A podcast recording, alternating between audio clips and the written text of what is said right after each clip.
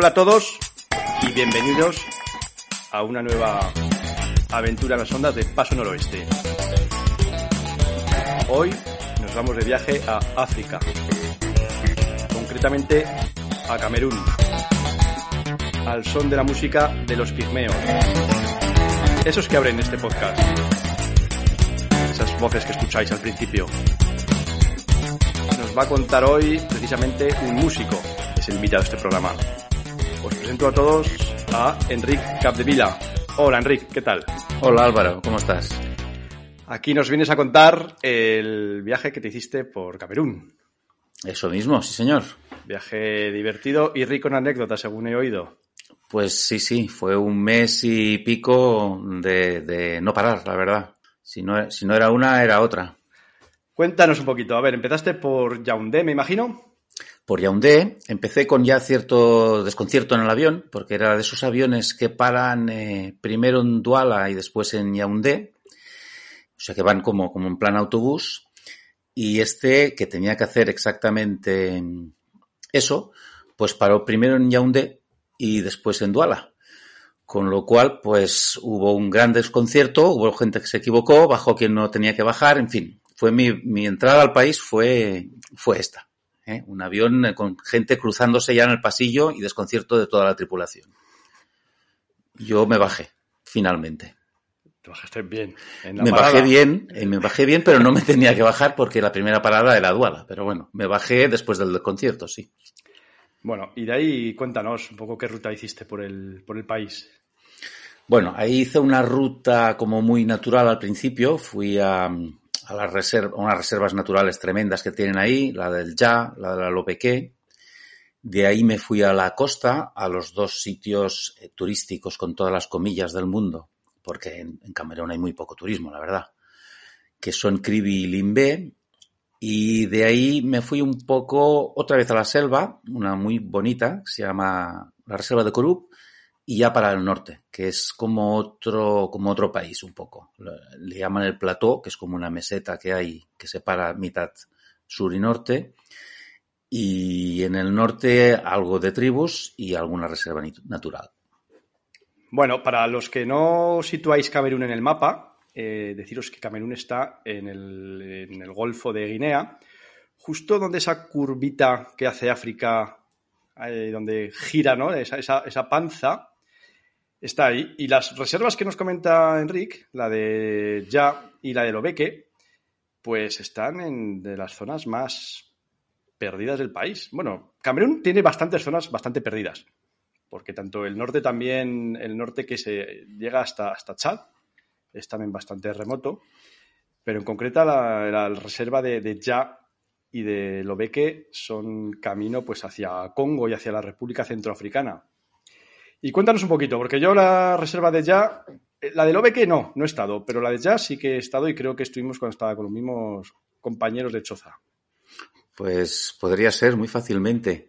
Fue, fue, bueno, llegué ahí con transporte alquilado de un amigo que también le falló el primer coche y cogimos el segundo, de un guía que conseguí contactar desde aquí. Eran épocas, eh, hace, hace, años del, del, viaje, unos 10.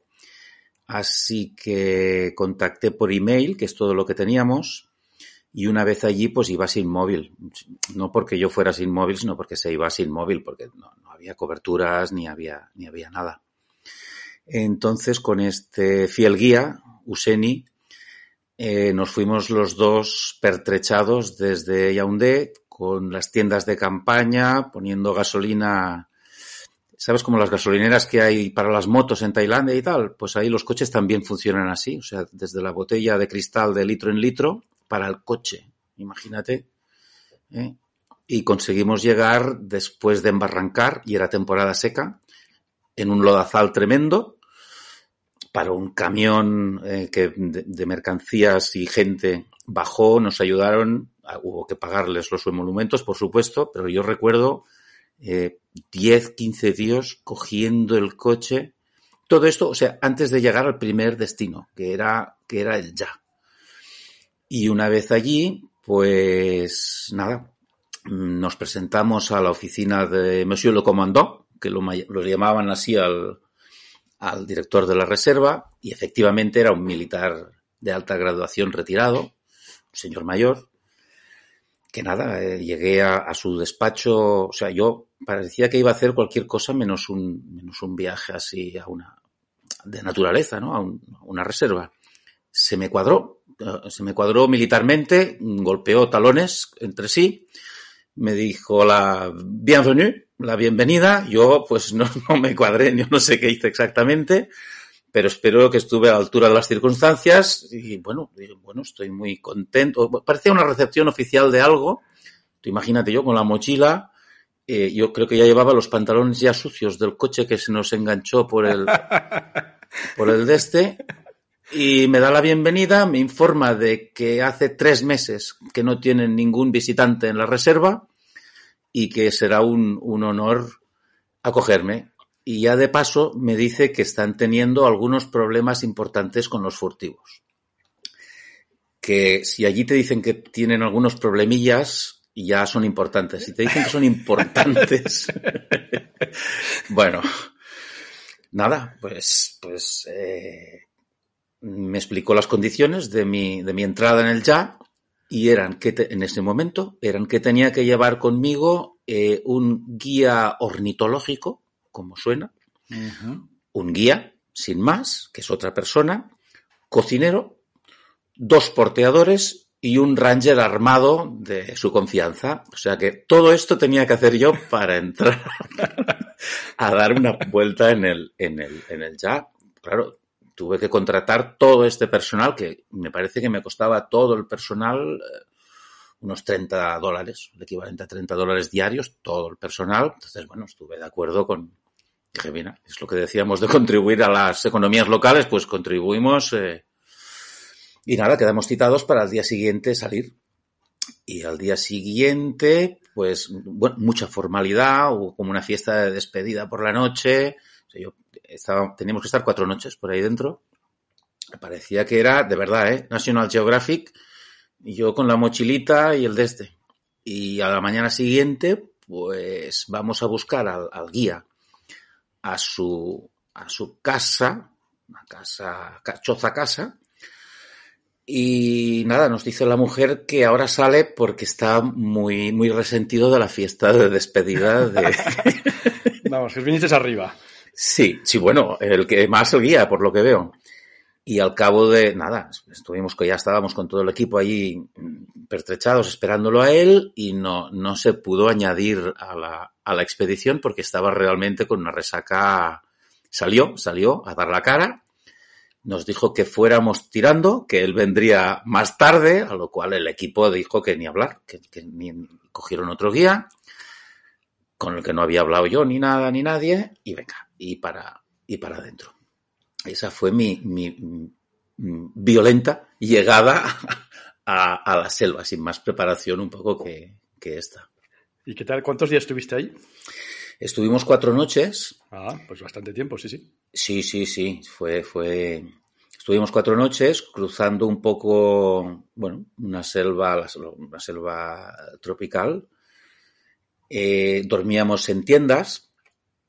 Cocinábamos, era un problema cocinar porque es que todo estaba mojado, no había piedras, no había nada.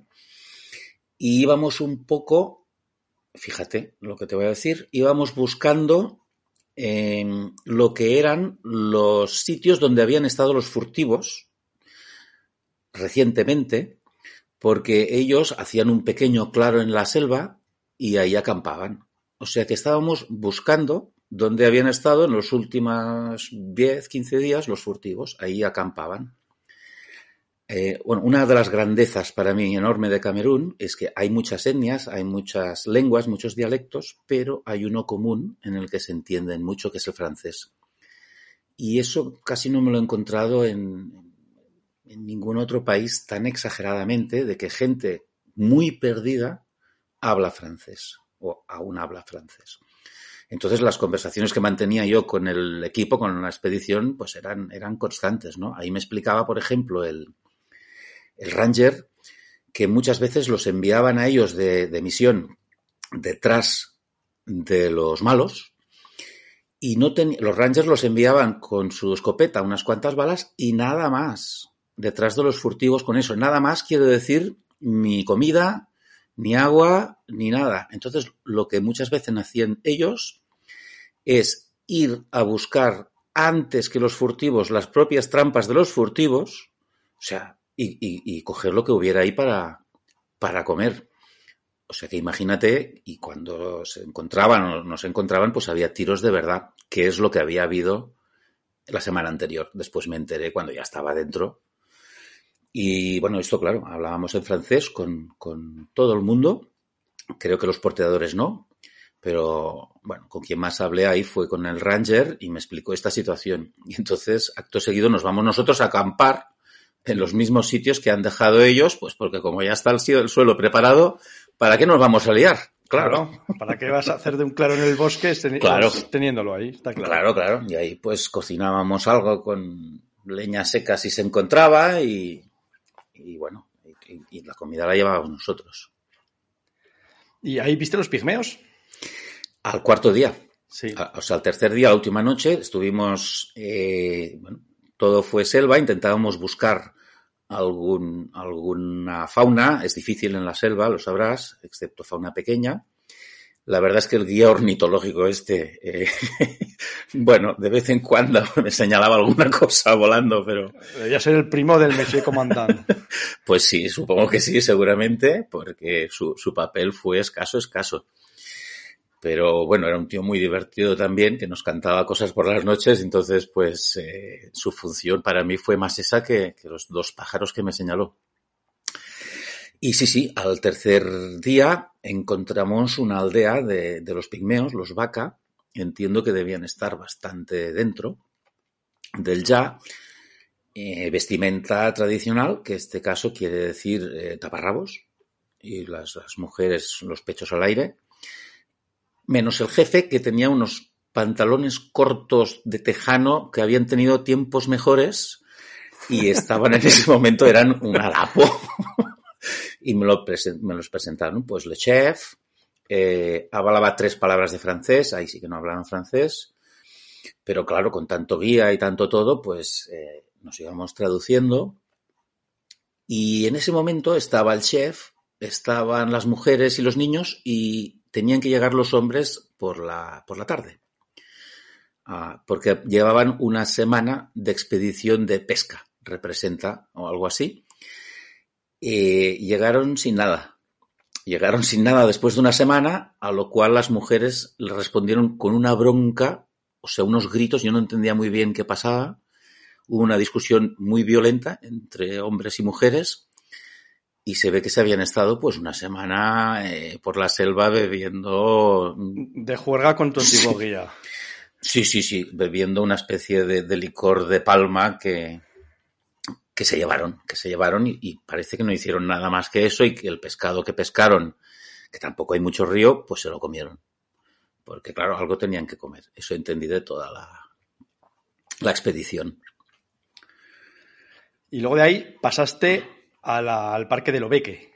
Sí, de ahí después de una gran fiesta. Para que entendáis, quinta con Congo y República Centroafricana. Es de los parques más recónditos, ya no solo de Camerún, quizá de todo África. Pues sí, ahí nos costó, nos costó llegar. Íbamos con nuestro coche viejísimo otra vez. Eh, llegamos Usen y yo. Eh, tardamos dos días en, en llegar porque él, no había estado, Useni tampoco, y, pero en los mails que intercambiamos me había dicho que había un proyecto de socialización de gorilas, porque emulando a, los vecinos, a los centroafricanos, que sí que lo tienen pues mucho más montado. Y entonces fuimos a la brava, a la brava porque no tenía él tampoco ningún contacto. Ni era de la etnia que estaba allí, por supuesto, porque Useni me encargué de buscar un musulmán para que me guiara por el país y condujera, porque no beben. Y, bueno, me sentí mucho más seguro así. Total, que fuimos los dos, eh, no sé, los dos éramos totalmente extranjeros allí. Encontramos el pueblo, nos acogieron muy bien y al día siguiente fuimos a ver eh, cómo estaba la, el tema de la socialización. Llevaban un año Eh, no vimos los gorilas, no vimos, los oímos y bueno, nos indicaron toda la zona, fueron y dice, ese día pues no. Y al día siguiente, al siguiente sí los vimos. Los gorilas se dejaban acercar a, a 300 metros, y no te exagero, ¿eh? Entonces eso, claro, eso en selva es, lejísimos, a menos que tengas algún, algún terreno inclinado eh, y los puedas ver de, lejos esa sombra, esa sombra negra que se, que se aleja, ¿no? Uh. No sé si ahora, no sé si el proyecto habrá tirado adelante o no.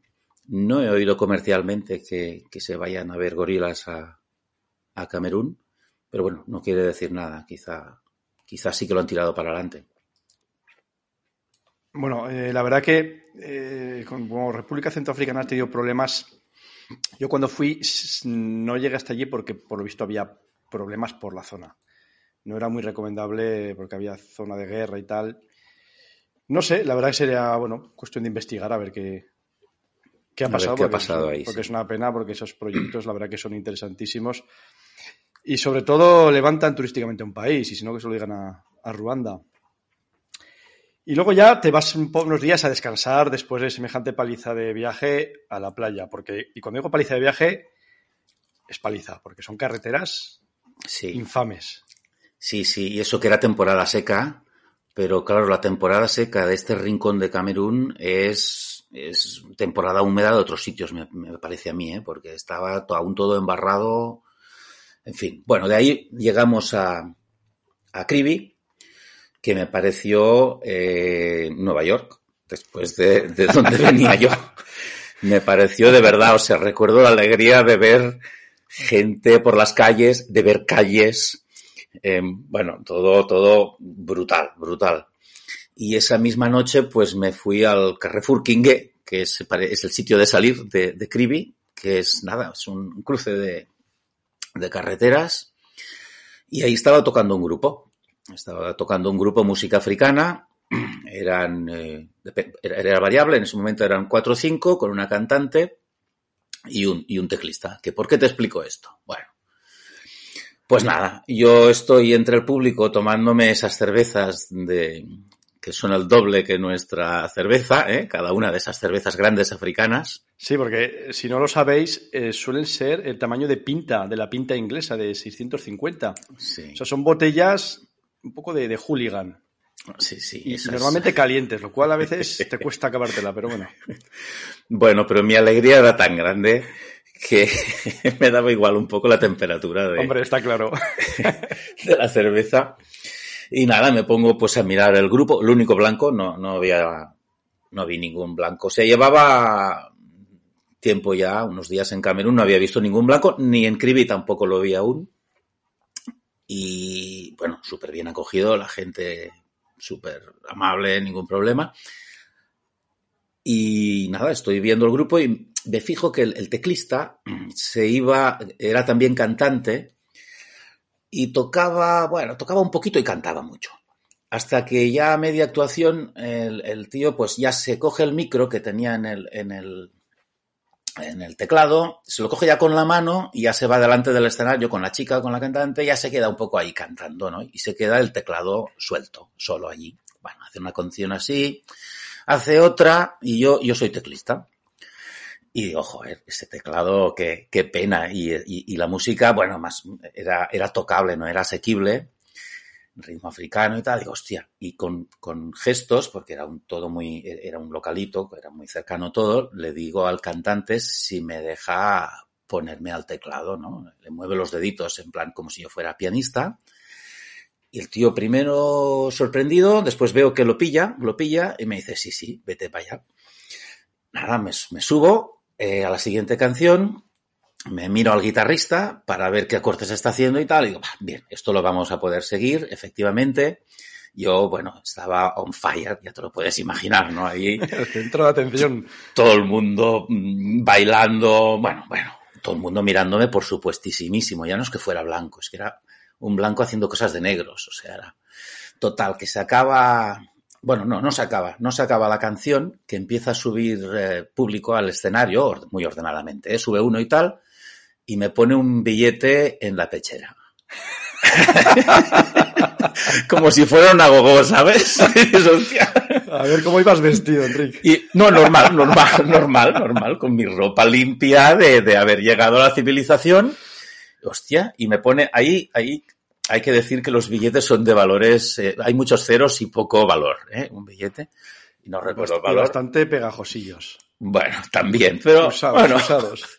yo como respuesta pues una sonrisa, gracias, sigo tocando y eso se, no digo que se generaliza, pero da una idea a más gente que empiezan a subir, a reír, bueno, todo el mundo quiere tocar al blanco un poco y me ponen billetes en la pechera que la cantante viene y me los va quitando. todo esto durante una canción. Bueno, y seguimos así todo el concierto y tal. Bueno, yo, yo estaba ya con la cerveza abajo, tocando la pechera, la cantante estaba en el cielo. Acaba el concierto y me dicen que si me quiero ir con ellos de gira. Cerca, ¿eh? una gira cercana, que hay un festival de gospel y que ellos son el grupo invitado, aunque no hagan gospel. Digo, sí, sí, oye, sí, no sé qué es lo que me estáis diciendo exactamente, pero, pero sí. Y así fue como me voy con ellos, pues cuatro o cinco días de gira eh, por la comarca. Y me presentan como profesor de la Universidad de Costa de Marfil. Porque no, no, ni idea, ¿eh? Para mi sorpresa me presentan profesor de música de la universidad. Pues ya para ponerlo todo en... Bueno, divertidísima la gira, eh, además festival de gospel, o sea, cuando no estamos tocando estamos yendo a las iglesias luteranas, por cierto, de la, de la zona a escuchar gospel. Dormimos en su furgoneta, como en los tiempos más, más de cuando tenía yo 15 años ahí entre los cacharros, entre los instrumentos, ahí te haces un rinconcillo, duermes y para el siguiente bolo. Esa fue mi, mi vida camerunesa durante cuatro o cinco impresionantes días de risas, cervezas, música y para adelante. Qué divertido. La verdad que esa, esa anécdota es memorable. Sí, sí, sí. sí, sí. Bueno, y el viaje, eh, continúas por la costa, te despides de ellos, ya acaba el festival y te despides de ellos. Me despido de ellos, aún hago una, una curiosa excursión. Eh, desde Cribi mismo, unos, me llegan unos, cuando ya me pongo en el hotel, a, dormir en un hotel, acabados ellos, unos suizos llegan ahí y están hablando de que han ido a ver unos chimpancés. Y una, una, una protectora, una, una, asociación protectora de chimpancés eh, a unos 100 kilómetros de distancia, no me saben decir el sitio porque los han llevado. Yo les pregunto, ¿pero los habéis visto? Y dicen, no, no, los hemos tocado. ¿Tú tocado? ¿Pero cómo? Bueno, eh, me informo todo lo que puedo y al día siguiente, porque solo tenía un día, me voy a 100 kilómetros, más o menos hacia donde me han dicho, porque hay un río, y empiezo a preguntar por allí, me costó todo encontrar esto, y sí señor, hay un proyecto de protección de chimpancés con dos islas en medio del río. ¿En Pongo Songo? No, no te sé decir ya, sé decir el nombre del proyecto, que no sé si debería porque no está en internet expresamente, a menos que tú pongas la dirección correcta, que la he buscado pues siete o ocho años después. Igual sí que se puede decir. Sí, porque tampoco va tanta gente Va. a Camerún. Yo Pues también lo- bueno, es el proyecto Papaya, el Project Papay, escrito en francés.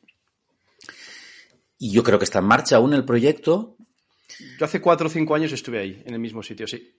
en, en las islas estas. Sí, sí, bueno, sí, sí. Y mi primera, había dos, dos islitas, una tienen los adultos, otra tienen eh, los peques. Y mi entrada a la isla de los peques, sin saber mucho que me iba a encontrar, la verdad, eh, tal como entro en la selva acompañado por un guía, bueno, que trabajaba en la protectora, pues tal como entro me quitan las gafas, no sé quién. Y era pues un chimpancé que me saltó encima y al entrar, o sea, no lo vi, no vi nada, y a partir de ese momento aún vi menos, porque mis gafas estaban arriba de un cocotero con el chimpancé. y después de muchas amenazas y mucho, mucho insistir, consiguió que, que viniera el, el chimpancé pequeño con las gafas, me las puse otra vez, bueno, estuve pues toda, toda la tarde jugando con los chimpancés, me saltaban encima, me buscaba, bueno, me, me, me, me, me buscaban los granitos, o sea, fue una experiencia y la ropa, la camiseta, tuve que tirarla porque se convirtió en harapos, de colgando ahí los chimpancés y... A mí me pasó lo mismo. Eh, yo tuve que firmar un documento como que nos hacían responsable de los móviles, porque eh, los chimpancés tienen fijación por los móviles. Claro. Y sí, con esa camiseta que hablas tú, yo llegué a un hotel de Cribi para descansar, que la pobre recepcionista me miró espantada, diciendo, ¿de dónde viene este? Bueno, y vuelta en transporte público, eh, también anécdota, estaba esperando el transporte público, me, dejaron en el típico cruce y bueno, se hacía de noche y entonces empiezan, éramos bastante gente, ¿eh? igual éramos 15 personas o así en el cruce para volver a, a a la civilización, y empiezan a decir que se está retrasando el, el, autobús. El autobús, ya sabes qué autobús es, es una furgoneta africana donde cabemos los que haga falta, pero en principio eso es para 18 o 15 o algo así. Y empiezan a decir que salen los bandidos, que a ver si llega la furgoneta, porque se está diciendo de noche, es que es lo que tiene entender el idioma local, ¿sabes? Una cosa que nunca hubieras entendido pues empiezan a hablar entre ellos, que salen los bandidos, y yo digo, pero ¿cómo los bandidos? Dice, sí, sí, que aquí de noche eh, salen los bandidos, no podemos estar aquí. Todo el mundo bastante nervioso, eh, anochecía de verdad, y, y el, el, el, transporte retrasado, llega por fin una furgoneta petada, petada, y 15, eh, no hubo, no hubo mucha incivilización, eh, pero no cabíamos, la verdad es que no cabíamos. Y entonces hubo una discusión entre ellos con la furgoneta parada anocheciendo los 15 abajo, si los bandidos vigilando. que soy yo, eh, tenía que subir o no. Eh, entonces yo eh, me, me, eché mm, para adelante y dije, no, no, yo no quiero ningún privilegio. Hay, hay, que ser tonto porque es que cualquiera fuera el color que fueras quería un privilegio porque es que Dijiste que eras el profesor de la Universidad de Costa del No, no dije nada. Dije, no, no, yo soy uno más esperando el autobús y no quiero ningún privilegio a ver cómo lo resolvemos. Aquí los 15 no, no cabemos tal y cual y en esta se presenta otra furgoneta. Bien, después de 10 minutos de a ver quién se queda, no se quedó nadie, fuimos y entendí, pues bueno, qué situación un poco apurada. La gente pues tenía su temor, de verdad, de, de quedarse ahí en esa parada y yo pues lo fui cogiendo, claro. Pero bueno, todo a buen puerto, Cribi, cena, eh, todo una maravilloso. De ahí me fui a Duala a recoger a un amigo mío que llegaba ese día en avión, por eso tenía solo un día para encontrar los, mis chimpancés. Y de ahí nos fuimos directamente a Limbe, que está en, en la costa, un poco más al norte que Cribi, y está a los pies del Monte Camerún, que es que el Monte Camerún sale del mar, es brutal, sale hace cuatro mil, cuatro mil y pico metros saliendo del mar, es, es impresionante, te queda detrás. Y bueno, ahí un poco recorrer las playas negras de, de Limbé. Ahí hice amigos, hice amigos, tan amigos que acabé haciendo unas cervezas en la base militar con otro comando que me, que me invitó, con el alcalde de, no del Inve, sino de una, de una aldea de por allí.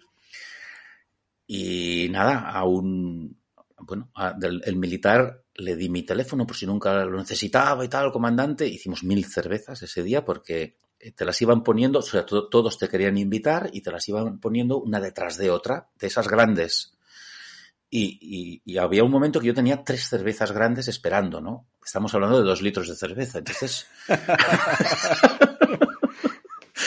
bueno, y esa y alguna excursión por la zona fue mi experiencia de, del INVE. La más memorable es que el, el, el, comandante aún me llamó cuando yo ya estaba en mi, en mi casa en Cubellas, en, en otro mundo. Pues yo había, hacía cuatro o cinco días que había llegado y me llamó desde Camerún, desde la base militar, para saber si había llegado bien. Sí he llevado bien. Entonces hicieron eso que hacen los africanos. ¿Has llegado bien? Sí, sí, sí, muy bien, qué bien, que, oír tu voz, da igual. ¿Y la familia? Digo, no, la familia, la familia está muy bien. ¿Y cómo has encontrado el trabajo? Bueno, una conversación de esas que yo valoré mucho porque sé que desde Camerún pues bueno, tener una conversación así es, es, es, es un gasto importante que me daba igual si lo pagaba él o El lo pagaba ritual, él. el ritual son los africanos. Sí, sí, no, no, no falló en nada, pues estuvimos pues 20 minutos. Pero, sorprendentemente, las llamadas a Europa son muy baratas desde los países africanos. A mí me ha pasado que te cuestan céntimos el minuto. No como aquí los amigos de Movistar, que te cobran 3, 5 euros el minuto. No, te cobran igual 3, 5 céntimos el minuto. Que al final son llamadas de 10 minutos que apenas te han costado, no, no llega a un euro. Entonces igual valoré demasiado el aspecto económico de la, de la llamada, pero no el humano. ¿y, y tu amigo? Porque, claro, un recién aterrizado, no sé si tu amigo era un amigo viajero o, o no era muy viajero.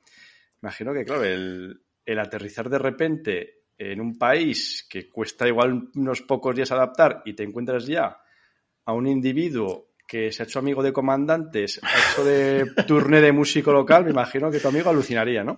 Bueno, mi amigo alucinaría, sí, alucinó, y no había viajado mucho, aunque alguna cosa sí que habíamos hecho, muy poca, pero por ejemplo habíamos estado en Senegal, y es muy valiente, mi amigo, y se hizo enseguida con la situación eh, de la mía, la de los militares, la del país, y es un amigo con el que reímos mucho también. Él también habla francés y entonces ahí la comunicación local, el chiste local estaba servido desde el, desde el primer momento. El, el- lo de los, eh, lo de los, porque estaba con el amigo, eh, cuando me pasó esto de los, del comandante y las cervezas. Lo que pasa Por es eso, que por eso te preguntaba, que me imagino que él alucinaría. fue un momento que nos separamos, nos separamos, pues, y él dijo, no, porque voy a la playa a, a comerme ahí un picnic que se había traído, no sé qué. Y yo dije, bueno, no pasa nada, ya el primer día, ¿eh? nos separamos, pero... Y dije, no, pues yo voy al pueblo a ver qué encuentro, a ver que encontré un cocido que estaban haciendo ahí y a los militares que me llevaron nada atrás, total, horas después, pues nada, aparezco por la playa y mi amigo pues ahí, ¿qué? ¿Ya has comido, no? Y yo pues con un pestazo a cerveza, pues imagínate, ¿no? La fiesta, la fiesta del cuartel. Vale, y de ahí, ¿cuál es el siguiente destino? De ahí hicimos porque él quería ver selva también. Entonces hay un parque que se llama Korup, que está eh, fr- transfronterizo con Nigeria, eh, cambia de nombre al otro lado. Y es, pues nada, es más selva, es más selva, pero es, es preciosa. eh, es, es preciosa, tiene dentro, no sé, no, no conseguí entender exactamente quién o qué y por qué, está lleno de puentes colgantes pequeños de madera que pasan riachuelos, o sea que tampoco haría falta estricta, ¿sabes? Y menos por ahí en medio. Bueno, tanto que alguna de las fotos que hice ahí de estos puentes se ha hecho servir para la portada de un disco. Porque es un sitio como mágico, ¿no? Como de Disney, que dices, bueno, pero esto, esto, ¿quién lo ha puesto aquí, no? Y ahí, pues nada, nos pasearon, también hay alguna anécdota, bueno, nos explicaron que había un, un charco que vimos ahí, que vivía un cocodrilo. Entonces yo quise, con mi mente científica, le pregunté al guía que, claro, que cómo puede ser que viva ahí un cocodrilo, uno. Y yo le insistí un poco, total que se estuvo el guía pues tres horas sin hablarme, porque había puesto en duda la leyenda de, del lugar sin saberlo, ¿no? Entonces después le pedí disculpas por mi ignorancia, las admitió y nada, y siguió la, la visita por el, por el parque de, de Corup y su cocodrilo. Y de ahí ya vais hacia el norte. De ahí sí, subimos, hacemos un poco de, de civilización, en el sentido que cogemos tren y hacemos el tren que cruza la mitad de, de Camerún. Eh, es el típico tren que no sabes cuándo, a qué hora saldrá exactamente y que cuesta encontrar los billetes de tren. Pero bueno, lo hacemos y ese tren cruza el plató, que es la meseta, y va a parar a Ngundere, que es un poco la ciudad del centro de Camerún, pues importante, que tiene una estación muy chula, una estación de tren que se ven muchas fotos del país. Y de allí nuestra idea era hacer un trekking con una, con una etnia que se llaman los Capsikis. Eh, lo hicimos. Pasamos, es una etnia que está sobre todo en, Nigeria, pero que tiene dos o tres poblados en Camerún. y en total creo que me dijeron que tiene 11 poblados, 11 poblados pequeñitos, 11, no me acuerdo el número, 11, 12, una cosa así, poblados de chozas eh, y ya está. Pasamos la frontera eh, de, Camerún a, a, Nigeria, la pasamos mm, porque nos lo dijo el guía, que la habíamos pasado, porque la recuerdo perfectamente, era como un, como un cauce, es que no ni cauce, es que es como una riera, como un, como un río seco, que había unos cerdos ahí, unos cerdos como comiendo y con su, con su dueño, y nos dijo, ya estamos en Nigeria. O sea, fue una, una cosa como solemne, pero claro, entre, entre el río este pequeñito, los cerdos, el tal, y dice, hombre, y se veía todo igual. Bueno, es de esas fronteras que los colen... Cerdos nigerianos, me imagino. El... sí, bueno, esto también podríamos hablar porque les tienen una rivalidad los nigerianos, de los cuales toda, todas las culpas y los males son de los nigerianos. Pero bueno, es de estas fronteras que hizo el, el, la potencia colonial, pues que, que, separó pues una etnia y más clara imposible. Lo que pasa es que a efectos administrativos, pues claro, no hay, no hay aduana, no hay nada, no hay nada, no hay ningún paso. ¿Y qué tal con la etnia? ¿Alguna anécdota que contar? Bueno, mucho polvo, fue mucho polvo, un, un guía muy, muy, muy austero, que no nos hablaba mucho. Eh, hablaba un francés eh, medio medio y entonces allí eh, la vida de los capsiquis pues es una vida eh, de la Edad Media. No te digo de la Edad de Piedra, porque estos ya, ya iban vestidos eh, al occidental, un poco, un poco harapiento, ¿vale? Como, como te los encuentras un poco, bueno, con esos tejanos que duran muchos años. Pero por todo lo otro, eh, móviles evidentemente no habían llegado cuando fui yo. Y por todo lo otro eran como muy, muy, muy austeros. No hubo una fiesta, así como con los pigmeos, con los vacas. Eh, fue, la fiesta de despedida fue descomunal toda la noche con los capsiquis, pues nos explicaron unas pocas historias, muchas denigrando a los, a los nigerianos otra vez, de lo que pudimos entender, y fueron tres, cuatro días que, nada, volvimos a la, a la capital, a la capital que es Rumsiki, que ahí sí, ahí te puedes pertrechar un poco pero no nos pertrechamos, o sea, no, no, cogimos tiendas de campaña, nada, dormimos en sus chozas y su, en sus eh, colchones, eh, que no, no, no hay, no hay colchones, no hay colchones, ellos duermen directamente, si tienen una manta, pues en, en la manta y si tienen una estera de... Una estera, sí. sí de, de caña, pues en la estera sobre la tierra batida de la choza y a esperar que no haya ese día muchas hormigas, que algún día pues sí que hay sí que hay. ¿Mucho picadura de insecto o no? Eh, allí no, allí no. Donde sí que hubo mmm, esta fiesta que te decía de, de los vaca, ahí sí que hubo, hubo mucha picadura de, de, hormiga. Hay una hormiga que se la llaman la hormiga maná, que es muy agresiva, que te sube al cuello en cuestión de, de, de nada, dos segundos. Y no te exagero además, ¿eh? en dos segundos la tienes mordiéndote el cuello, desde dolorosita, sin llegar a más. Y ahí sí, ahí sí. Y entonces ellos para bailar y tal, lo que hacen es con las antorchas ir quemando el terreno de hormigas donde van a bailar y les dura pues igual tres cuartos de hora, que repiten la operación y, y tal. Sí, sí, duro, duro, eh, duro. Pero ya con los capsiquis, pues no, esto es, la civilización avanzó de la edad de piedra un poco a la edad, a la edad media lo que sería una edad media justa, justa. Pozos, bueno, por supuesto, ni electricidad, ni agua, ni conducciones, eh, los baños, pues, inexistentes, o sea, todo muy, muy rudimentario. Sí, esas zonas son bastante, hay bastantes zonas de tribus por ahí, y como dices, ahí las mujeres cargando leña, la poca leña que hay, porque apenas hay árboles ya, es una zona que empieza a ser. Sí, en si bien eh, la zona que de lo ve que es selva profunda, la reserva de Ya, aquí conforme vamos subiendo al norte en Camerún, el, el paisaje comienza a ser más desértico. Sí. Y de hecho es que, bueno, la zona norte, que creo que llegaste, ¿no? El parque de Guaza, que creo Sí. que es el punto final de tu viaje, me imagino que eso ya sería bastante árido.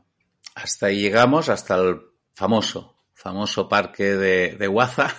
En las guías te viene como, como bueno, como el, un parque, el mejor, te viene como el mejor, no sé si hay otros ¿eh? en Camerún, pero te viene como el mejor. Y realmente, pues bueno. Dista un poco de ser el Serengeti, ¿verdad? es África del Oeste, ¿no? Siempre se ha dicho que en África del Oeste, pues, mejor etnias que, que safaris, ¿no? Pero bueno, nosotros quisimos hacer un, un safari por, y por Guaza.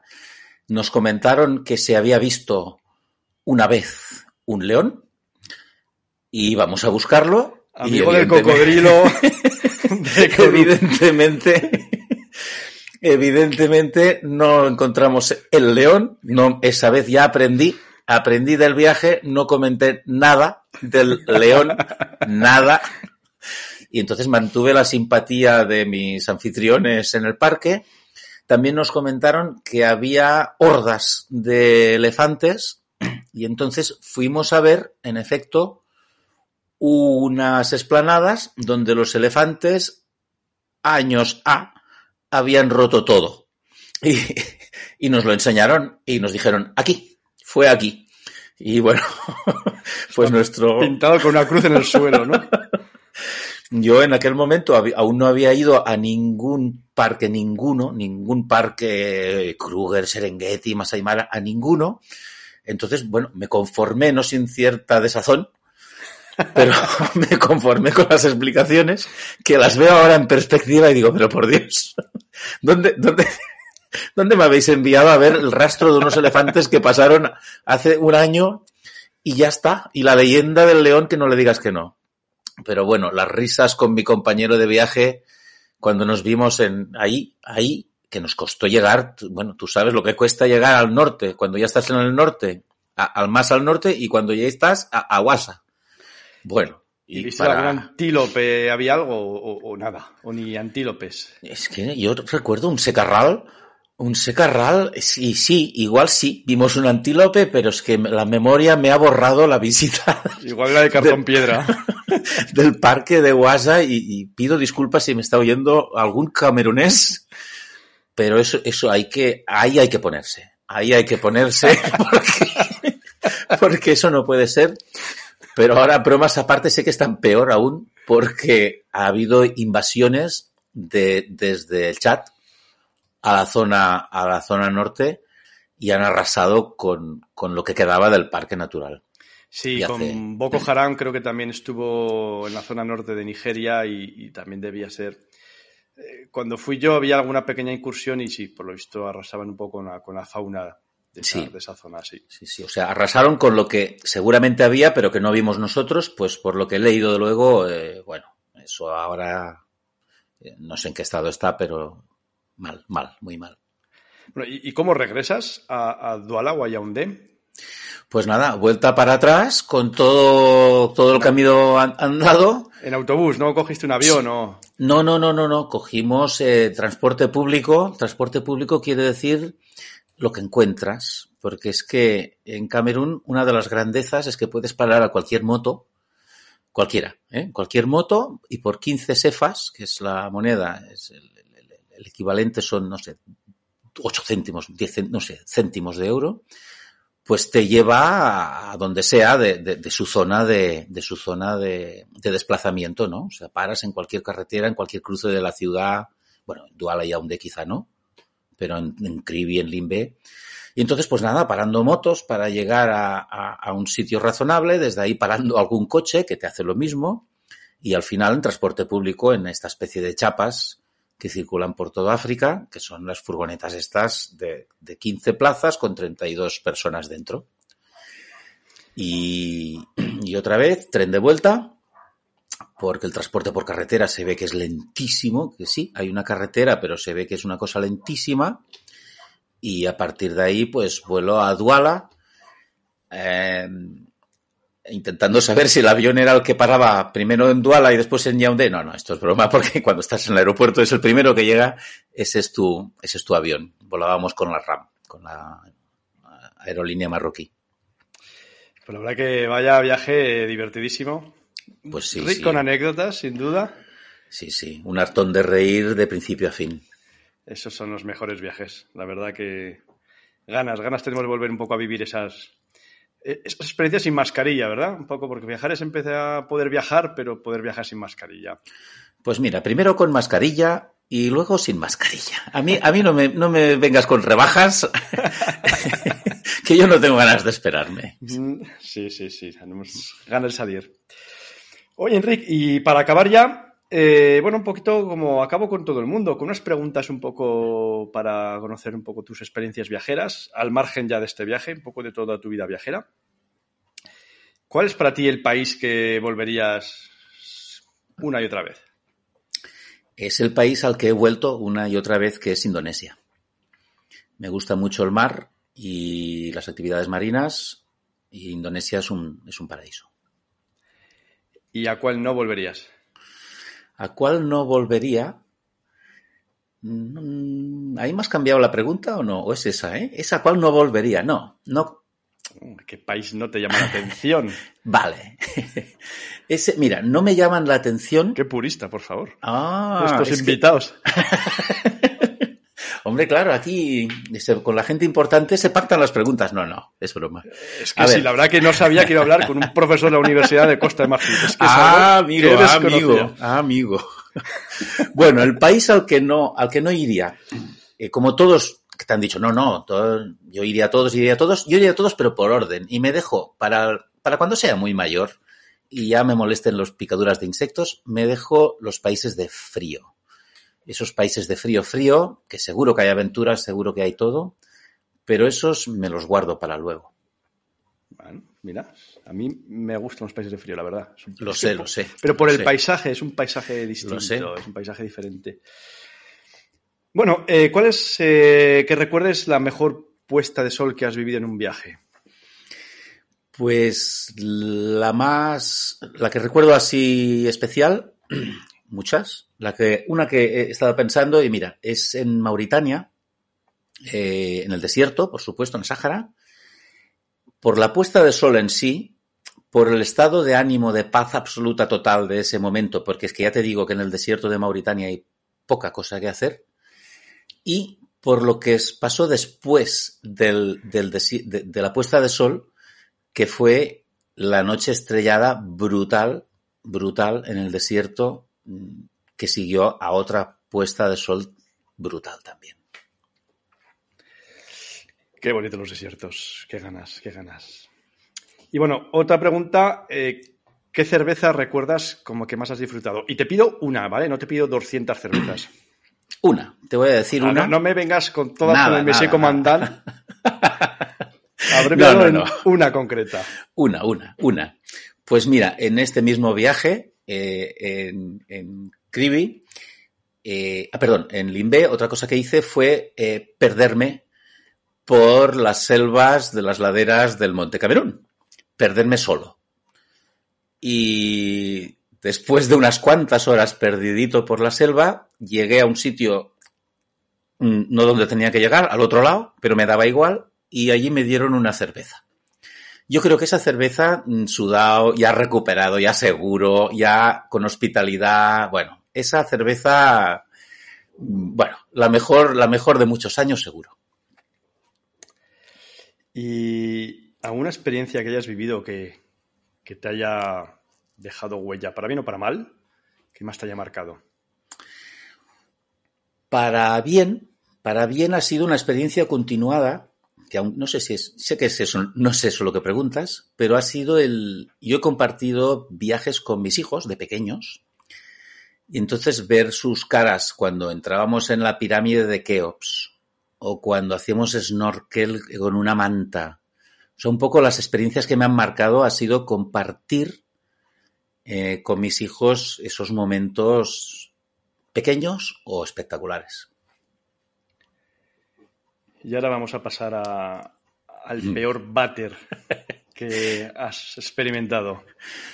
Pues hay una, hay una Lonely, yo supongo que es la de Indonesia, que como en plan broma y en plan chiste, dice, sí, sí, que es peor que el peor váter de carretera indonesio. Pues el peor váter que he experimentado es un bar de carretera indonesio, ¿sabes? De esos que paran los autobuses a la una de la madrugada. y paras, y bueno, no lo describo, no lo describo, No es necesario. Pero los indonesios no entraron al váter indonesio, yo tampoco. y bueno, hicimos pues nada, buscamos alrededores. Alternativas. Sí. ¿Y la mejor comida que has disfrutado en un viaje? Ahí, ahí he tenido muchos problemas porque comer es uno de mis grandes, grandes hobbies. Que además es un magnífico cocinero. Eh, yo todavía estoy pendiente de que me inviten Uy. a paella. Bueno, en mis legendarias paellas. Eso, habrá, eso, eso va a caer ya. Uy, tenemos fecha, no te lo he comentado. Bueno, de- ya te lo comentaré. Off the record. Qué cabrón.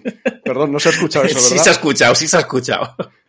Bueno, pues de las muchas comidas que he disfrutado, una por lo divertida, por lo, por lo pasada de rosca que fue, ha sido pues con un grupo de Paso Noroeste en Mozambique. Eh, nos hicimos con un camión de langostas que iba a Maputo y estábamos en Vilanculos, o sea, más lejos no se puede estar. Y iban al mercado a Maputo. Le convencimos de que no, de que nos vendiera eh, las langostas. Nos vendió las langostas. Bueno, hay alguna foto eh, que parecemos el Jack Cousteau de las langostas. Hicimos una barbacoa. y entre las langostas, las risas y, y las fotos de las langostas gigantes, pues bueno, fue memorable, divertido y langostero. El conductor del autobús luego no te llamó para ver lo que le había hecho su jefe de qué había pasado con las langostas, ¿no? Bueno, él quedó encantado. Yo se- seguro que le explicó un rollo patatero y le dijo que es que no había pesca, porque claro, estaban recién pescadas ahí, estaban, estaban vivas. Y seguro que explicó un rollo. Bueno, y para acabar, eh, intenta definirme qué significa para ti viajar. Bueno, pues para mí viajar mm, de todo, de todo, que es, hay muchas cosas. La mía es aventura. Eso de levantarte, no saber qué te pasará, pero saber que te van a pasar cosas. ¿Y qué ganas tenemos de que nos pasen? Ahí vamos. Muchas gracias, Enric. De verdad. Muchas gracias, Álvaro. Gracias por estas divertidas anécdotas. A mí me has hecho, me has hecho reír, me has hecho recordar anécdotas que muy parecidas viví en, en Camerún. Y nada, te esperamos en un futuro contándonos otra aventurilla. Pues venga, será un placer hacerlo. Muchas gracias, Álvaro. Un fuerte abrazo y queda pendiente lo de esa paella. Vamos, a por ella. Gracias. Y otro fuerte abrazo a todos vosotros. Espero que hayáis disfrutado y os hayáis reído con las anécdotas del, del viaje por Camerún. Permitidme una recomendación antes de despedirme. Un libro precisamente sobre Camerún, igual de divertido, El antropólogo inocente de Nigel Barley. Muy, muy recomendable si os gustan los libros de viajes y si os gusta reíros. Un abrazo a todos y nos vemos en el siguiente podcast. Hasta luego.